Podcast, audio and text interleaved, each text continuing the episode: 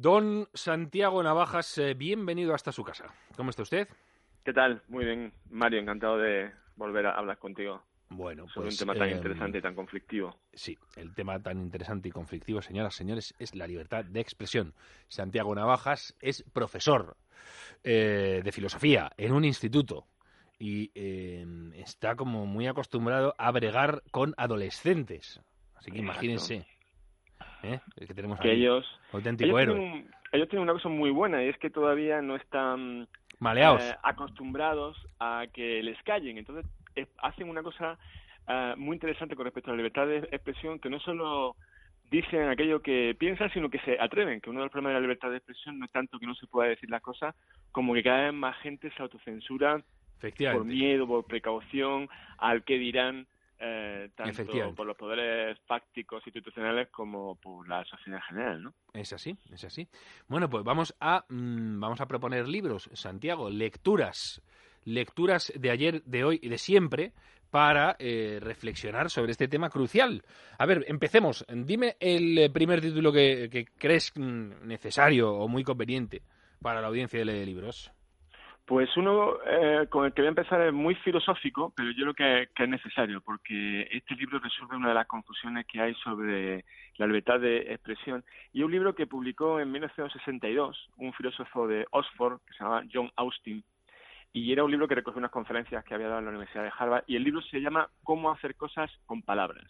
Entonces, en este libro lo que nos explica Austin es que la- lo- los actos de habla, las oraciones, los enunciados hay de dos tipos. Unos, eh, enunciados que lo que hacen es describir el mundo. Entonces, con respecto a esos enunciados que describen el mundo, no hay ningún problema con respecto a la libertad de expresión.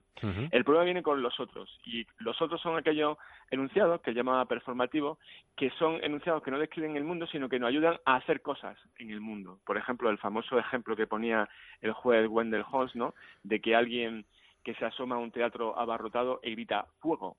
Eh, Sí. no está intentando en ese momento tanto expresar una opinión sobre un estado del mundo como provocar una reacción en la gente. Entonces, es con respecto a ese segundo estado de cosas, cuando tú intentas provocar un estado en la gente, cuando hay problemas con respecto a la libertad de expresión, porque normalmente lo que decimos es que la libertad de expresión no tiene límites, salvo que esa libertad de expresión conduzca a amenazas, insultos o calumnias, pero no Sí. tanto porque en ese caso dice algo acerca del mundo, sino porque intenta provocar una reacción de miedo, de pánico eh, o de cualquiera de estos estados entre la gente que te escucha. Entonces, este libro de, de John Austin es muy importante para aclarar eh, sentencias como la del Tribunal Supremo con, con Baltonic, al Sí. que no metieron en la cárcel por cantar rap, sino porque estaba amenazando, estaba haciendo cosas eh, delictivas con respecto a esas expresiones. Se dice muchas veces de una forma un poco ingenua que el pensamiento no delinque, lo cual es cierto, pero claro, cuando con ese pensamiento lo pones en forma de palabras y te lleva a intimidar a otras personas, entonces esas expresiones sí que delinquen. Entonces, este libro de Austin creo que es muy necesario para aclarar esa, esa, esa distinción. Este libro, por ejemplo, está editado en Paidós y, eh, bueno, tú estás diciendo que, mm, que hay que di- eh, distinguir entre eh, hacer un, eh, un discurso descriptivo y hacer un, un discurso valorativo o incitativo, etcétera. Bueno, Exacto. el problema, Santiago, hoy en día, es que con el, pospoder- el posmodernismo nihilista ha destruido también el concepto de objetividad. Así que puedes llegar a tener problemas por decir dos más dos son cuatro. Exacto, ese, ese son dos de los problemas que, que nos estamos encontrando con la contrarrevolución antiliberal del, del mundo en el que vivimos y en, y en el caso de España lo estamos viviendo con respecto a esas dos invenciones eh, del lado socialista que son por un lado el delito de odio, que es una escuadra que es un gol que nos han colado por la, por la escuadra de la libertad de expresión, con respecto al cual uno no podría expresar su odio cuando ese odio es lo más normal del mundo. Lo malo no es que odie a alguien, lo malo es que ese odio luego lo lleves Eso a una es. realización que pueda poner en peligro a esas personas. Eso es. Pero yo puedo odiar, pues yo qué sé, eh, el color rojo. Solo faltaría, me, claro. me lleva a que lleve un delincuente. Lo malo es que si mi odio al color rojo me lleva a querer destruir las cosas que son rojas. Entonces sí que hay un, O- eso que hay es, un o problema. a matar a gente que va vestida de rojo, efectivamente. Claro, y el otro gran problema que está, también está vinculado eh, al socialismo, en este caso a la socialdemocracia del PSOE, son los delitos ideológicos que nos quieren introducir con el hecho de, de cómo se siente ofendida una persona. Es decir, no basta con que una persona se sienta ofendida para que tú puedas acusar a alguien eh, y limitarle su libertad de, expresión, como han querido hacer, por ejemplo, con la ley de memoria histórica, la reforma que pretendía hacer el PSOE y que gente como Stanley Payne han denunciado que con esa reforma que ha pretendido el PSOE, sus libros podrían estar censurados. Ese delito ideológico también lo vemos en Estados Unidos cuando denuncian, por ejemplo, a un, a un empleado de Google simplemente porque enuncia cuál es su teoría acerca de cuáles son los diferentes resultados que llevan a cabo los sexos en, en el trabajo, ¿no? Entonces lo despiden precisamente porque simplemente ha expresado una opinión, una teoría que puede ser más o menos discutible, pero que no amenazaba a nadie. Como hay gente que se ha sentido ofendido, pues lo han, lo han denunciado por eso. Entonces esos dos delitos, el delito de odio y el delito ideológico, son dos goles que nos están metiendo por la escuadra desde el punto de vista socialdemócrata que nunca han tenido, por otra parte, muy nunca ha sido muy partidario de la libertad de expresión porque ya han tenido otros bienes utilitarios más en ah. consideración como puede ser el bien mayor, por ejemplo, o, o, la sensibilidad social. Segundo libro, Santiago. Pues nos vamos al principio. Entonces he querido poner un, uno de los fundamentos de, de, cómo se inició esta lucha por la libertad de, de, expresión y lo tenemos que remontar al siglo XVII. El siglo XVII es, digamos, cuando se inicia la modernidad y en ese ciclo, por ejemplo, que fue cuando Juan de Mariana en, España publicó Del Rey de las Instituciones Reales, que es un libro en el que también se hace una defensa de libertad de expresión, pero en este caso me he centrado en uno de Inglaterra que se llama Areopagítica, un título un poco extraño que tiene un subtítulo más claro, que es un discurso del señor John Milton al Parlamento de Inglaterra sobre la libertad de impresión sin censura. Y es que John Milton se encontró con que algunos de los panfletos que él había publicado en aquella época, sobre todo los que, por ejemplo, defendía la institución del divorcio, pues habían sido censurados porque se había publicado una licensing order en el año anterior en el que muchísimas obras de este estilo se, se, cancelaban y se censuraban. Entonces este es un, es, un, es un panfleto muy interesante de John Milton porque fue luego al que se dirigió especialmente Hobbes en su Leviatán, que también se publicó por esa misma fecha. Y Hobbes en su Leviatán hace la mejor defensa desde el punto de vista de la modernidad de cómo el Estado tiene que censurar al, a las universidades y todo lo, que tiene que ver con la prensa libre y con la libertad de expresión. Entonces, este conflicto de John Milton con Thomas Hobbes va a ser un poco el que defina los dos puntos de vista que luego se van a tener en consideración sobre si la libertad de expresión se tiene que en un momento dado eh, acabar con respecto a la seguridad del, del, Estado.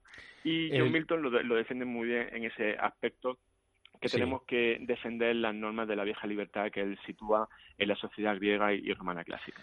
La Areopagítica de Milton es un libro que se eh, recomienda mucho en las facultades de periodismo, o por lo menos se recomendaba antes. Y, como dices, tiene un título raro y un título mm, que la gente suele convertir en aeropagítica. Por ejemplo. en vez de aeropagítica, vamos a la aeropagítica.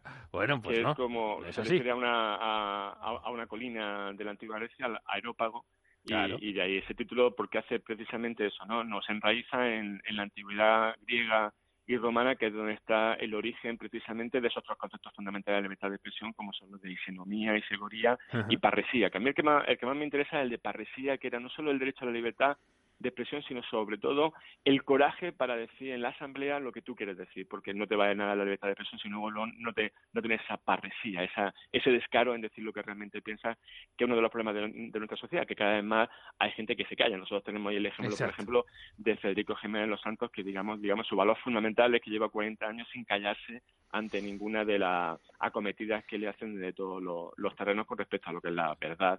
Eh, y lo hemos estado comprobando desde el tema del nacionalismo hasta el tema de cómo se están diluyendo las libertades en nuestro país. Fíjate, yo creo que además, de hecho, una de las cosas que pudre a los cobardes, que les pudre por dentro y les convierte en tipos tóxicos y peligrosos, es precisamente eso, que ellos son conscientes de que cuando eres un cobarde no estás a la altura de una sociedad que ha conquistado las libertades, después de tantísima sangre.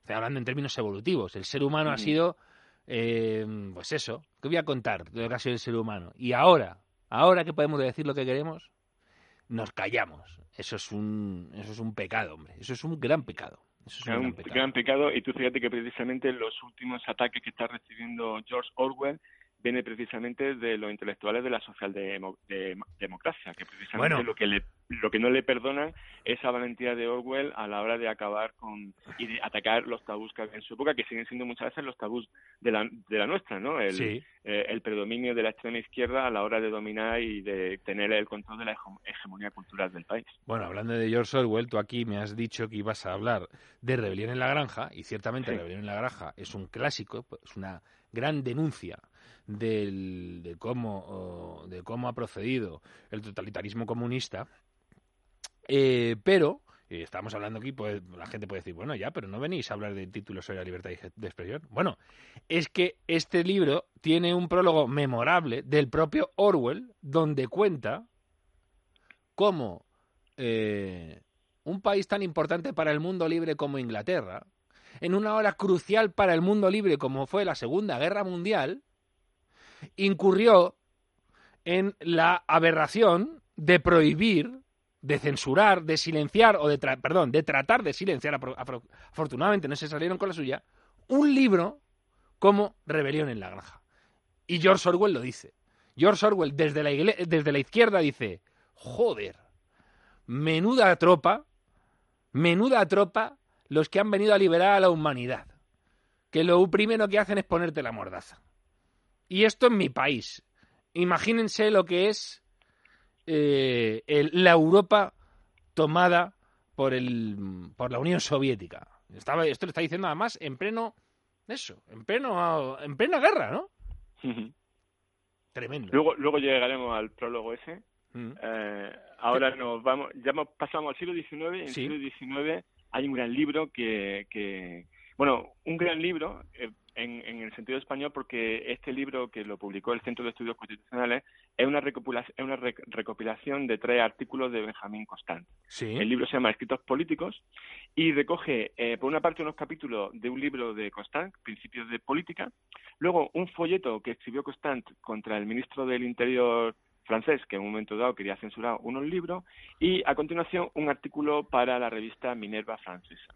Entonces, estos artículos son muy, muy interesantes porque aquí Constant introduce cuáles van a ser efectivamente los límites de la libertad de expresión que luego, por ejemplo, Fernando Sabater va a recoger en su política para Amador. ¿no? Benjamín Constant es un gran liberal, entonces comenta que efectivamente los límites de la libertad de prensa tienen que ser máximos y él establece cuáles son esas líneas rojas que no se deben nunca traspasar, que son el insulto, la difamación y la calumnia. Pero todo lo que no sea eso, eh, Constant desciende, como luego va a recoger el testigo Stuart Mill, que son muy importantes que se dejen porque es el fundamento de la democracia. Entonces, si hay un tipo de, de limitación de esa capacidad de decir lo que uno piensa, la democracia se va a ver minusvalorada en su, en su fundamento. Entonces, esos son digamos, cuando los liberales se dan cuenta que no solo hay que defender la libertad de expresión, sino que también hay que poner unos límites que sean razonables.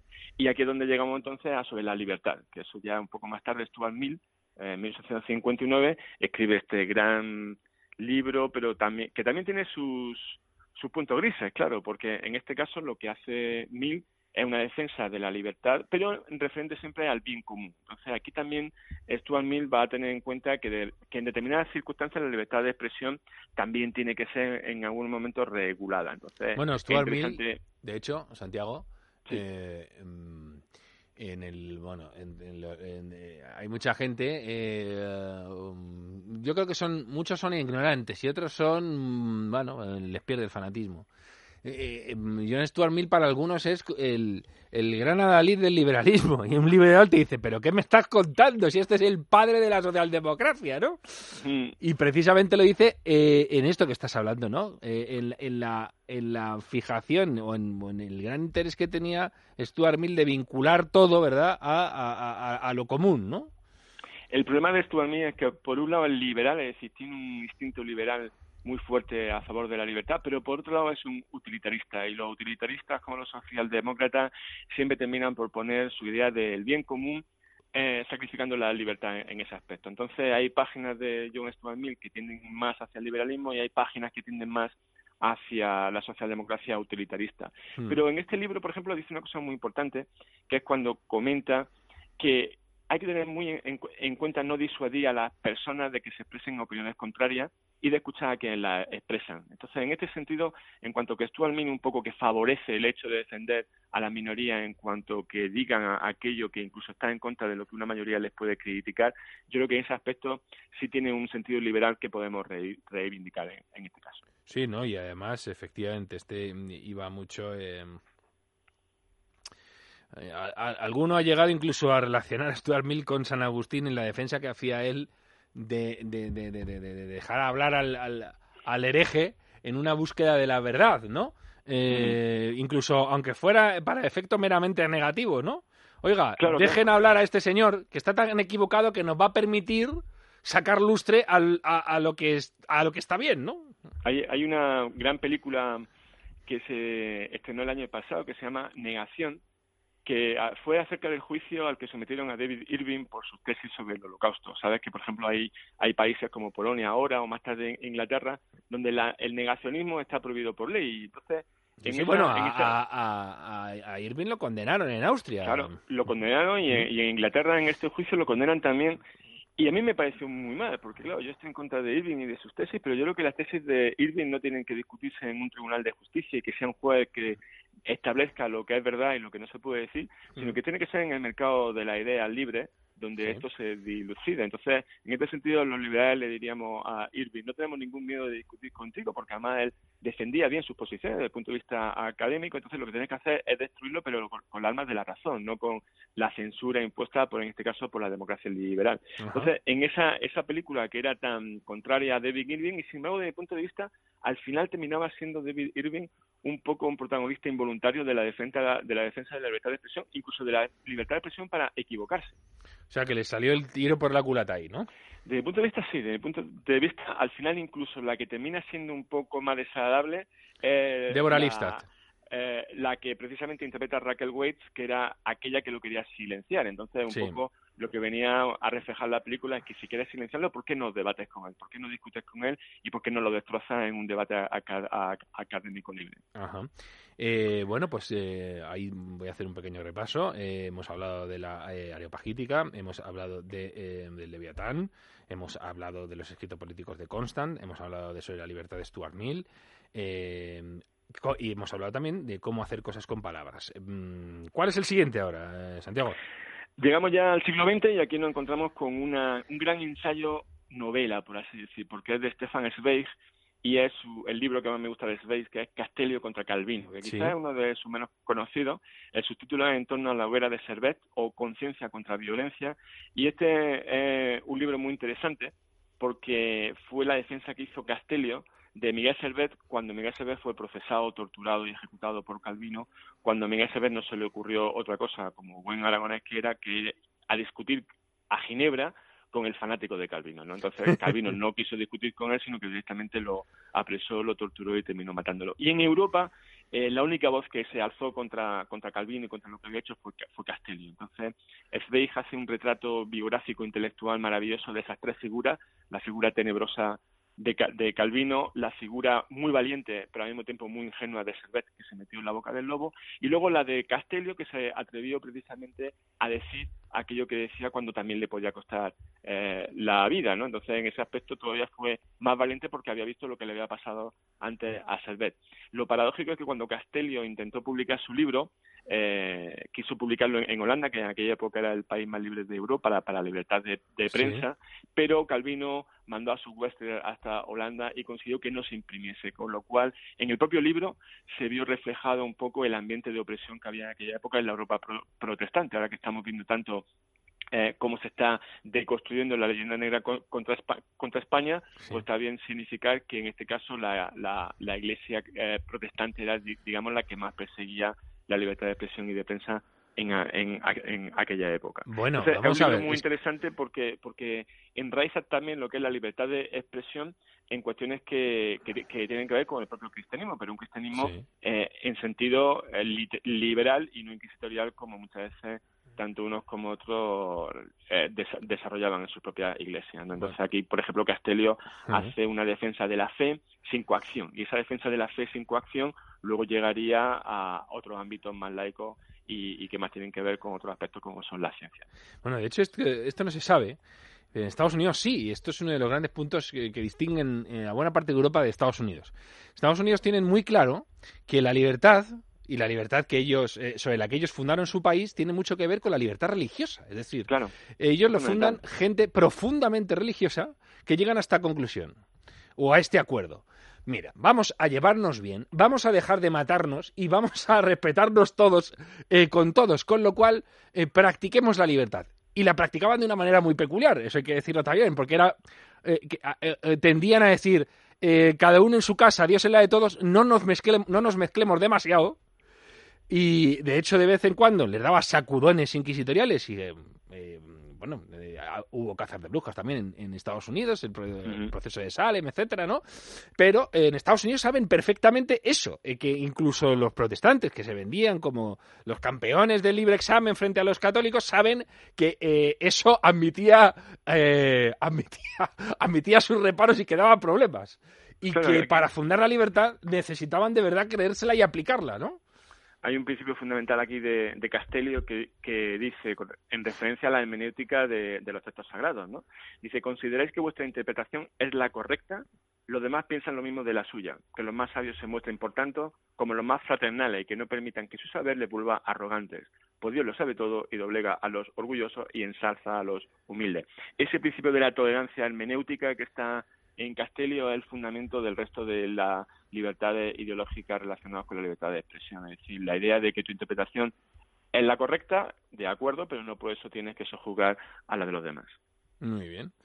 ¿Qué más tenemos, eh, Santiago? ¿De qué vamos, eh, de qué podemos hablar? Mm. Pues llegamos a George Orwell, que citabas antes, ¿no? El famoso prólogo, que el título precisamente así, La libertad de prensa, el prólogo a rebelión en la granja, y él es muy interesante en ese prólogo porque él establece eh, una cosa que también que tenemos que tenemos que tener en consideración y es el contexto en el que se dice algo no yo por ejemplo cuando en Libertad Digital critiqué la sentencia a Baltonic la critiqué en el sentido de, de, que el delito de enaltecimiento del terrorismo desde mi punto de vista tenía sentido hace unos cuantos años pero ya no tiene tanto. En ese prólogo eh, George Orwell comenta el caso de Mosley que se acusaba a este, a este tal Mosley de ser un colaborador de los de los nazis no entonces dice George Orwell. En 1940 era totalmente lógico internarlo, meterlo en la cárcel.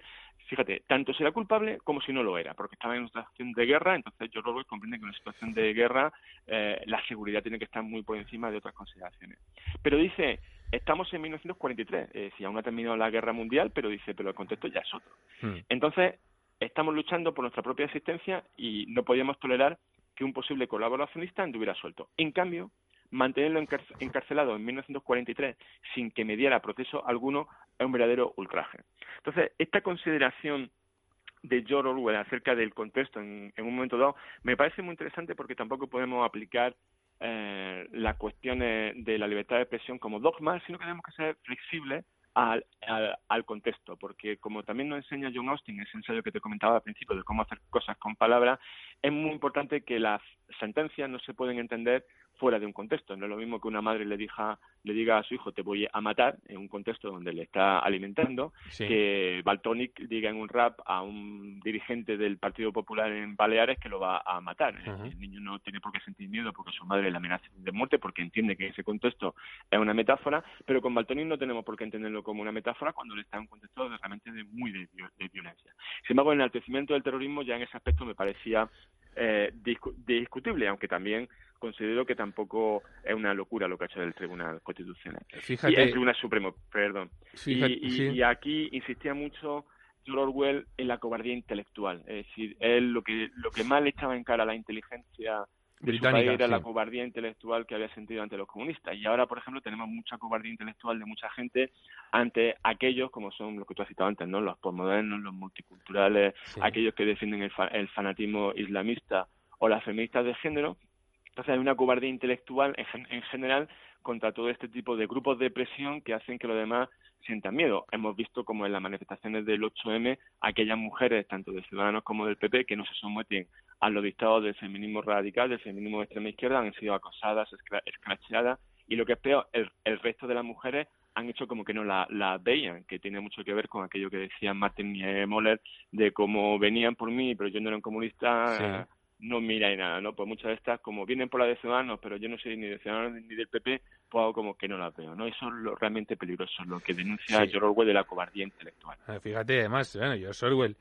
habla de esa hora negra, de cobardía intelectual en Estados de, los intelectuales norteamericanos, eh, británicos, cuando no complicidad, y eh, bastante tiempo después, medio siglo después, volvió a haber una hora negra para la libertad de expresión en el Reino Unido y eh, una, hora, una nueva hora de oprobio de la intelectualidad británica con el caso Rushdie, cuando Khomeini dicta la fetua contra el escritor eh, británico por los versos satánicos y eh, buena parte de la intelectualidad dice, bueno, claro, es que va provocando.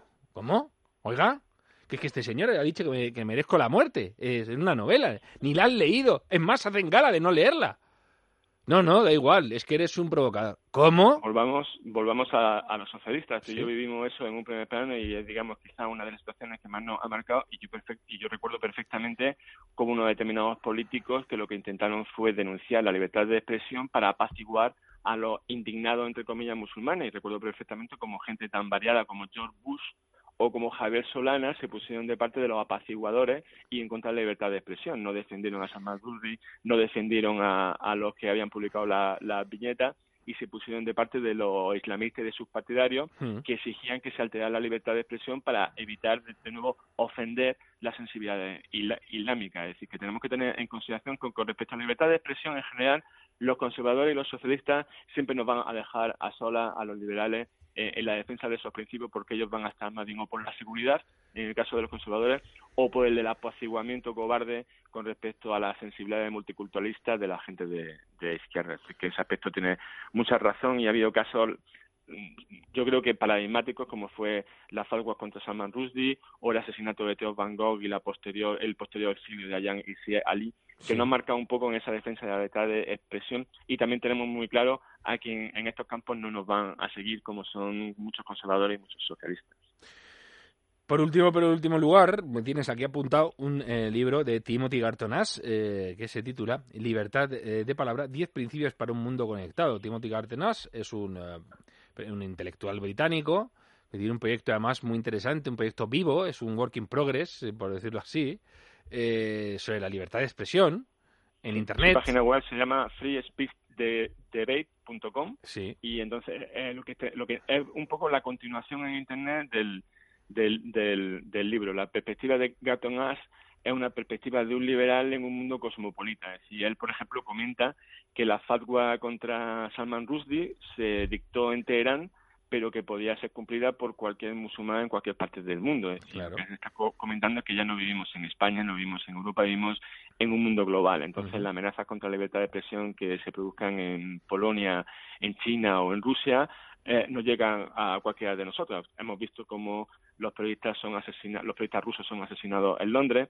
Entonces, a la hora de, tener en cuenta la, restricción a la libertad de expresión, precisamente tenemos que concienciarnos, según Garton Ash, de que vivimos en un mundo global. Y en el mundo global hay varios poderes que nos van a intentar limitar, filtrar la información de forma tal que no estamos muy bien informados. Y hay tres amenazas fundamentales que los liberales tenemos que tener que ser muy conscientes de ellas, dice Carton Ash, que son por un lado los, estados, claro, hoy en día la NSA, por ejemplo, de Estados Unidos o los servicios secretos de cualquier país sabe mucho más de lo que podía saber la Stasi en la época de, de la Alemania democrática. Luego también tenemos que tener en consideración las grandes empresas, las grandes empresas como Facebook, Google, que también tienen muchísima información sobre nosotros y hemos visto como, por ejemplo, Twitter cancela cuentas con un sesgo antiderechista muy claro. sí tanto Facebook como Twitter como Google, lo hemos visto también en el caso del despido de James Demore, están más bien por el lado de la censura de izquierdas contra la gente de derecha. Entonces, la gente de derecha en este caso tiene que medir muy mucho lo que dice porque en un momento dado le pueden cancelar